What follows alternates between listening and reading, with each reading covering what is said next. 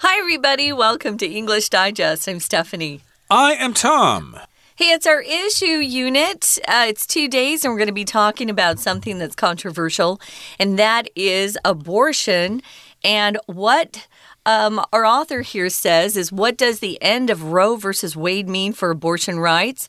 And of course, our author has a lot of opinions, and we're going to be talking about that for the next couple of days. You'll learn a lot about some of these words used to talk about pregnancy and court cases and law. Um, so, put on your thinking caps. A lot of these things can be kind of confusing. Um, our courts don't operate quite the same way in the United States as uh, they do in Taiwan, but it, eh, you know, a lot of people out there, and I know some of them that are listening are getting ready to go to law school abroad. Um, and so some of these uh, vocabulary words and terms will be very useful for those of you interested in law, too. Indeed. So let's get started, everybody. Let's listen to the entire contents of our lesson for today, and we'll be right back to talk about it. The ability to terminate a pregnancy is considered a fundamental right in many developed countries. Taiwan, as well as many other nations, has laws in place that allow abortion to be performed as a medical service. Until recently, the U.S. was one of these countries, but a shocking overturn of a 50 year old court case last summer has brought swift and dramatic change across the country. The right to an abortion was granted nationwide in 1973 when the Supreme Court of the U.S. decided the case of Roe v. Wade. The lawsuit was brought by a woman who would have gotten an abortion but for the law in her home state of Texas that banned the practice. Seven of the nine justices on the Supreme Court issued a decision that the right to an abortion before 24 weeks of pregnancy was covered under a fundamental right to privacy. However, when Roe v. Wade was challenged before the court in 2022, it was overruled by six of the sitting justices who said in their opinion that the issue of abortion should be up to individual states. The decision to overturn Roe v. Wade and the protections it offered has already resulted in a number of abortion bans across various states. Some policies would imprison both the doctors who perform abortions and the patients who seek them out. However, while such laws may reduce the number of abortions, they will not entirely stop them from happening. Instead, pregnant people in states with strict abortion prohibitions will turn to illegal and often dangerous means, likely resulting in more injuries and deaths from improperly performed procedures. The long term consequences of this change remains to be seen. Okay, guys, let's get started. We're going to talk about what uh, this question means. What does the end of Roe versus Wade mean for abortion rights? When you have a case that's in court, you'll often have two sides. So it'll have that V in the middle. It just means versus. So there are two people on either side of an issue. Uh, Roe versus Wade. Those were the names of the people who took this issue to court long, long ago, back in the 70s, back in the United States. And actually, uh, the woman who won and had the right to get an abortion, uh, before she died, she said she would reverse that now. She would never have done it. So people are on both sides of this issue and there are strong feelings. So we're just going to kind of try to talk about what some of these vocabulary words mean and the terms mean. Abortion means uh, to terminate uh, a pregnancy before that child is born. So you would, um, I'm trying to make this not so awful, but they actually do go in and kill the fetus uh, that's in the mother and then, you know, take that baby out, suck it out, and uh, then they're not pregnant anymore.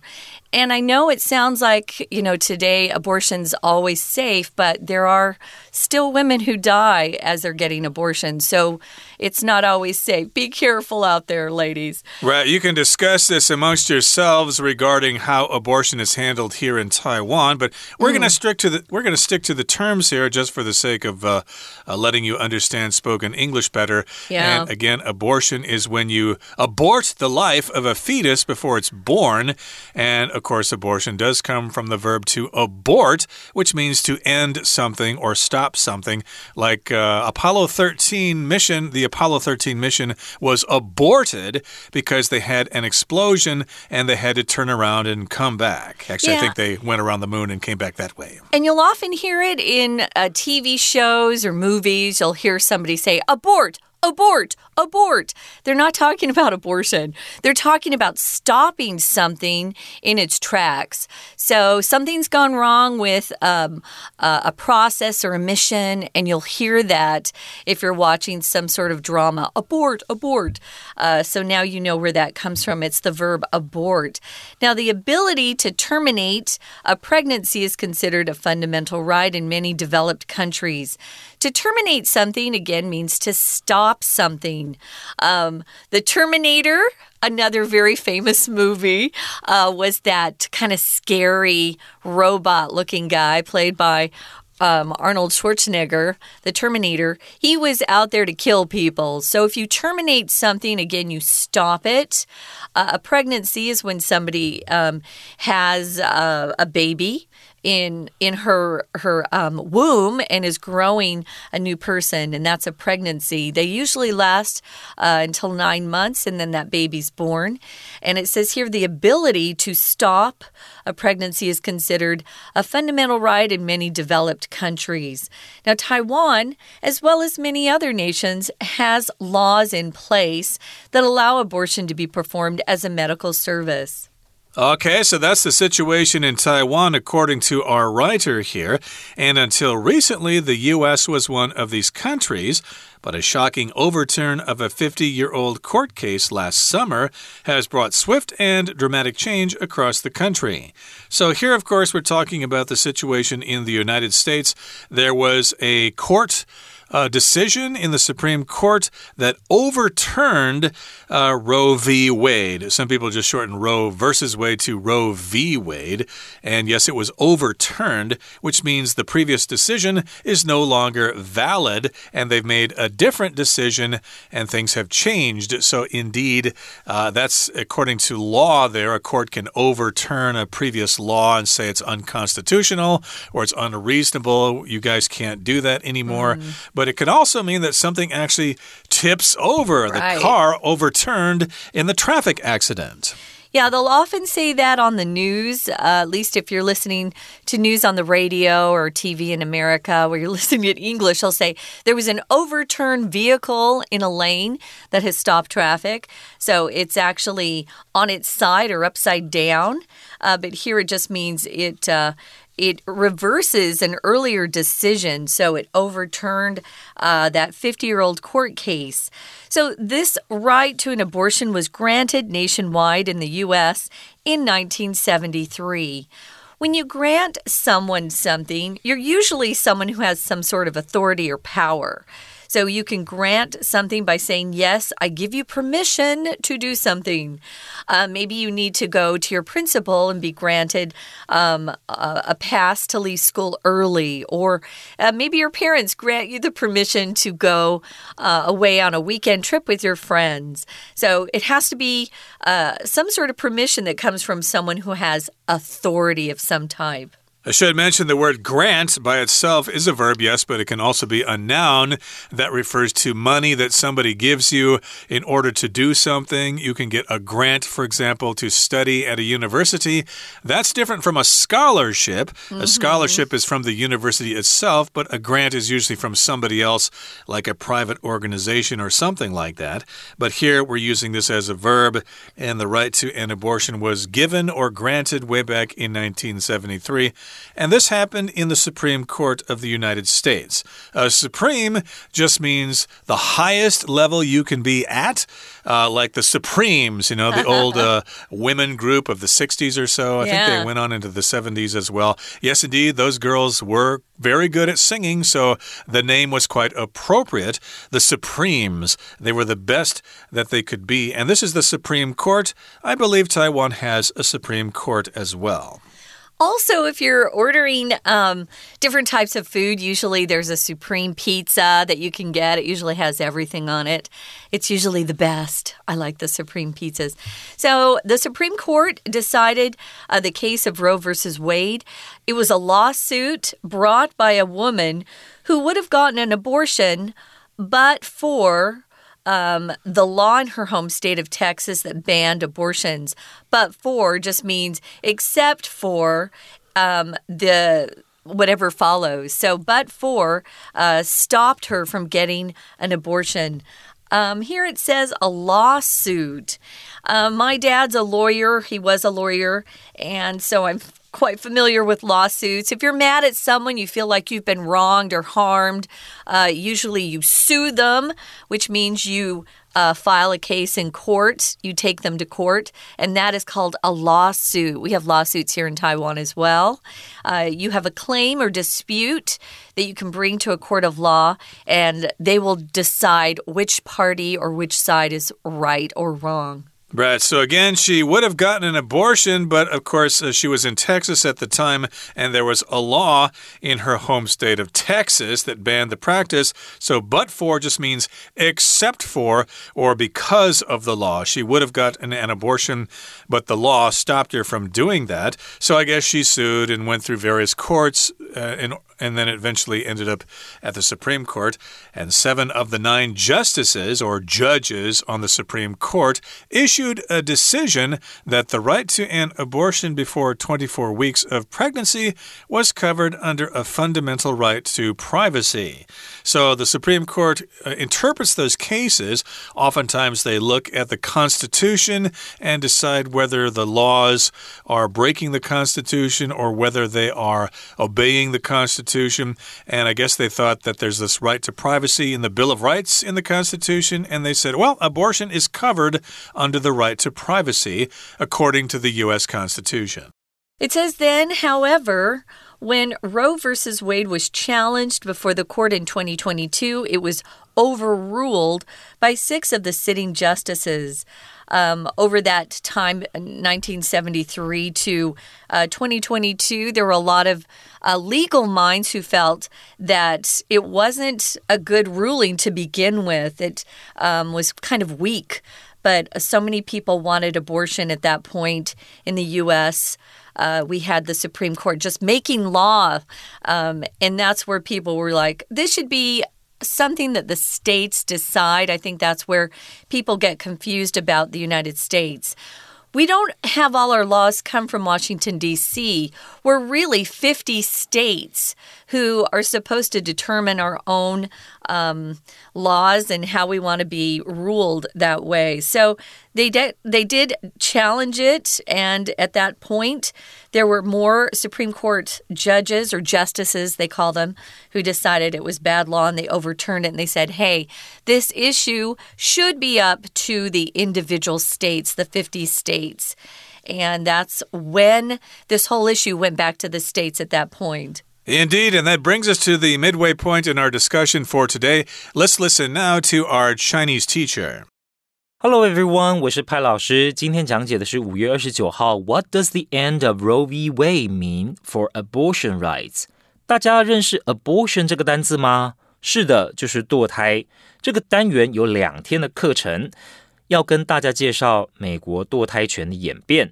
希望听众朋友可千万不要认为这又不关我的事。我们知道，学习语言其实并不是只有学习文字而已，还要了解文化。实际运用这个语言的时候，比较能够和其他人有良好的沟通。今天的课程就是让大家了解美国政治当中一个长年以来的争议——堕胎权，几乎每一次美国总统大选都会涉及的议题。好，那我们现在一起来看看学习重点，请同学看到第一段的第一个句子，就是我们常会讲堕胎，堕胎。其实去解释它的话，我们就可以说是 terminate a pregnancy pregnancy，terminate a pregnancy，等于是怀孕了，你要终止它。好，那这里讲到 the ability to terminate a pregnancy，那当然就是 the abortion right，它的啊，换句话说。在美国，有些人会认为这是基本的权利 （fundamental right）。很多已开发国家也这么认为。 那第二个句子，Taiwan as well as many other nations has，老师要请同学特别把 as well as 画起来。 同学可以看到主词的部分其实有两个名词，一个是 Taiwan，一个是后面的这个名词组 many other nations。那面对这样子的主词的时候，我们后面的动词到底应该用单数还是复数呢？我们就看到动词原来是配合 as well as 前面这个 Taiwan，由 as well as 前面的这个主词来决定你后面的动词到底用单数还是用复数。好，再来，请同学看到第二段，讲到堕胎权，the right to an abortion，就是有权要堕胎这件事情。其实，在美国，妇女并不是一开始就有这个权利的。一九七三年之前是没有全国，并非全国妇女都有这样子的权利。有些州的妇女是不能这样做的。好，那一九七三年到底发生了什么样子的大事啊？原来啊，就是美国的最高法院，他们针对所谓的罗素韦德案 （Roe v. Wade） 来做出裁决。好，那再来，请同学注意到第二个句子，稍微复杂了一点。这其实呢是有涉及到什么呢？假设语气的，因为这项法令就是在这个。我们知道说有一位女性，她在德州，德州呢是针对妇女的堕胎权是有所限制的。好，那如果不是那样那个法令的话，这个女性她或许早就堕胎了。请同学特别注意到是 but for 这里，请画起来。but for the law，要不是这项法律，要不是这一项法律的话，她老早就堕胎了。好，would 加 have 加 pp。所以呢，当时的状况说我们要用和过去事实相反，因为当时的确有这个法令，所以他也没办法去堕胎，所以我们才会说 would have gotten。好，再来，请同学特别注意到的是第四个句子，在第三个逗点之前，就是 it was overruled by six of the sitting justices，就是罗素韦德案在二零二二年翻案了。好，那所以。这里我们看到是谁翻案的？原来是六位现任法官，请同学把 sitting 画起来，就是现任法官、现任的大法官 sitting justices。We're going to take a quick break. Stay tuned. We'll be right back.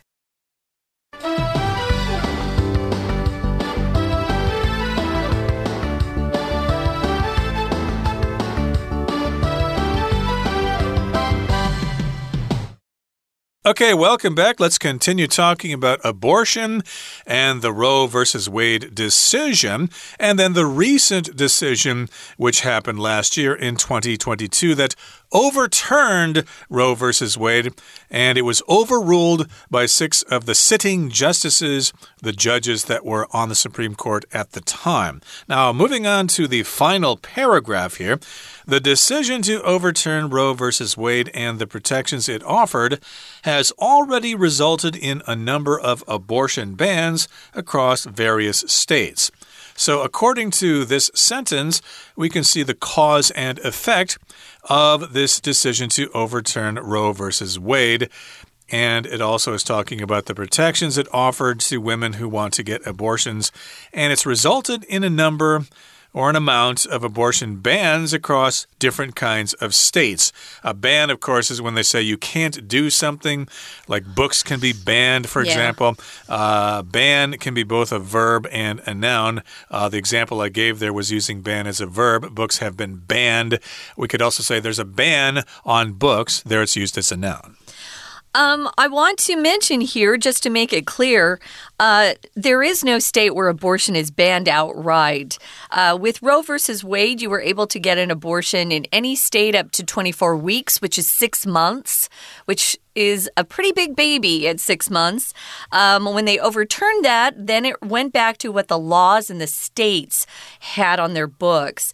Um, there is no outright abortion ban in any state, but some of the states have gone back to, say, 12 weeks or six weeks or eight weeks. It depends on the state. Some states are more strict with how long um, they will allow a pregnancy to go before you can get an abortion. So, some policies, it says here, um, in some of the states would imprison both the doctors who perform abortions and the patients who seek them out. Um, that depends on when you got the abortion. So, if you were in a state where they said you can't get an abortion after three months, um, some of their laws do have that they would arrest that doctor and arrest the patient, and they'd both be um, taken to court.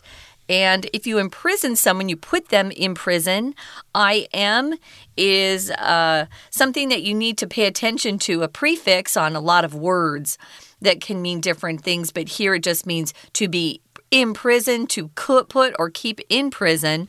Um, and that was something that a lot of people were upset about because they felt like abortion doctors and those getting abortions should never be put in prison. Right. So, again, if you're imprisoned, you are put in prison or in jail for a crime that you committed.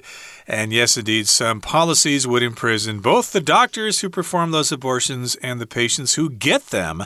However, while such laws may reduce the number of abortions, they will not entirely stop them from happening. Okay, so even though we have the laws, uh, we're still going to have women getting pregnant and they don't want to have the baby and they'll figure out a way to get an abortion. So it won't stop them entirely. It probably will slow them down at least or make these uh, people reconsider. But indeed, it is quite controversial if you get a get a you know get pregnant when you didn't really want to and maybe you're not married and you're afraid it will cause your family to lose face or something like that it is probably a very difficult decision to make now, it says here um, these laws, as Tom said, may reduce the number of abortions, but they won't stop them from happening altogether. Instead, pregnant women in states with strict abortion prohibitions will turn to illegal and often dangerous means, likely resulting in more injuries and deaths from improperly performed procedures. Uh, that's what uh, many of abortion uh, activists were saying. So if you talk about prohibitions. When I see this word, I think of uh, prohibition in the United States where they banned liquor for a while, which was a mess. Uh, nobody obeyed that one either. If you pro uh, have a prohibition of some sort, you're prohibiting or forbidding something from happening by law. So a prohibition of drugs. Um, still is the case for the most part in Taiwan. It's very hard to uh, participate in any sort of drug use uh, because you're going to be in big trouble. So prohibition again is forbidding something something from happening, especially by law. Right, and the verb is to prohibit, to not allow something to take place or to not allow someone to use something like marijuana is prohibited here in Taiwan. You can't smoke it. If you get caught, you're going to be in really big trouble. But again, we've got some pregnant people or pregnant women in different states that have those strict abortion laws or those prohibitions, and they'll turn to illegal and often dangerous means or ways to get an abortion. And that will likely result in more injuries and deaths from improperly performed procedures. Uh, yes, that might be possible if they go to Mexico or someplace like that to get an illegal abortion. Yes, indeed, it could be quite dangerous, but I believe uh, abortions themselves, if they're legal, are also dangerous as well. Yep, there is a long term consequence of this change, uh, perhaps, that remains to be seen. We'll see. Uh, so far, uh, I know even that some of the states that had the the laws that were passed before Roe versus Wade was overturned, they passed these laws saying if Roe versus Wade is overturned, abortion is banned in our state immediately. Um, all of those laws were actually taken to court and they are on stay. They're they're not actually in effect. So uh, you can actually get an abortion in all 50 states in the U.S. currently. And there are some states like California that just passed a law and it's legal to kill your baby up to a month after it's born. So Ooh. there are there are you know, people who go way too far uh, with abortion that makes the anti-abortion group um, feel like they they should be fighting harder. So, if we could just talk about things and be more. Um, uh, wise and circumspect about these things, it would make more sense. But there are a lot of emotions, emotions, strong emotions on both sides. Uh, yeah, especially in the United States, you hear about this all the time. I've been hearing about this debate ever since uh, I was in university and Totally, high school and yeah. stuff like that. But uh, I was kind of surprised that here in Taiwan, it's not really discussed that often. It's not that controversial. Uh, here in Taiwan, you've got other political issues to discuss, and this just isn't something that uh, a lot of people are too concerned about. And of course, uh, in the U.S., they have different political concerns as well. Yeah, abortion laws here because I looked them up. Um, you know, they're they're less uh, less horrible, I guess I could say. I I I think uh, abortion is pretty awful, and I have a friend who actually got an abortion who regrets it. So, not everybody who gets it can walk away and not think about it afterwards. But I know some people get into really bad situations and they feel there's no other way out. So, yeah. Um, I just think that we need to be, um, you know, thoughtful and kind to others around us when we talk about this issue because it can be very sensitive. But like you say, Tom, it's not such a hot topic in Taiwan.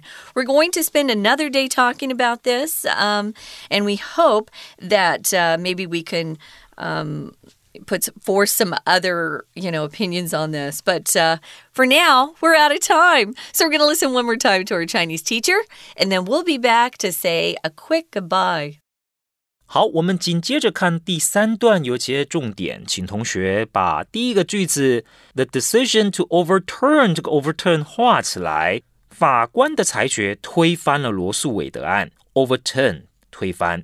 再来呢， 就是第二个句子了。那一旦推翻之后，等于是各州可以自行决定嘛。那到时候如果呢有一些医生违反了那个州的法令的话，医生可能是必须要坐牢的。Some policies would imprison. Imprison 就是将谁监禁起来。要把谁监禁起来呢？动堕胎手术的医生会受到监禁。此外呢，寻求堕胎的病人也会受到监禁。那后面这个关系子句 who seek them out，这个 seek them out 指的当然是病人呢，他去寻求这些医生帮他们执行堕胎。好，再来我们看到第三段最后两个句子，请同学看到第四个句子。如果真的很多州到时候又限制堕胎的话，会有什么样的情况发生呢？就是在这些州的民众怀孕的妇女，她如果还是觉得非堕胎不可，她可能就不会去找合格的医师，她会 turn to illegal and often dangerous means。好，这时候这个 means 当然是指方法。这里 turn to 就是转而去找什么，turn to。好，再来，我们看到这当中呢会造成什么样的问题？如果很多怀孕妇女她们终结怀孕的方式是一些非法、危险的方式的话，到时候就会提高死亡率，也会有很多妇女因而呢受到严重的伤害。那这些没有好好执行的这些手术，我们英文这里所用的是最后面这三个字 improperly performed procedures。improperly 就不恰当的执行的不恰当的 improperly perform procedures。好，最后一个句子，那到底这样的改变会有什么样的后果？还有待观察，remain to be seen，有待观察。以上就是我们针对第一天课程所做的中文讲解，谢谢大家。That brings us to the end of our lesson for today, but uh, we'll continue talking about this topic in our next lesson, so we look forward to seeing you then. From all of us here at English Digest, I'm Tom. i'm stephanie Bye.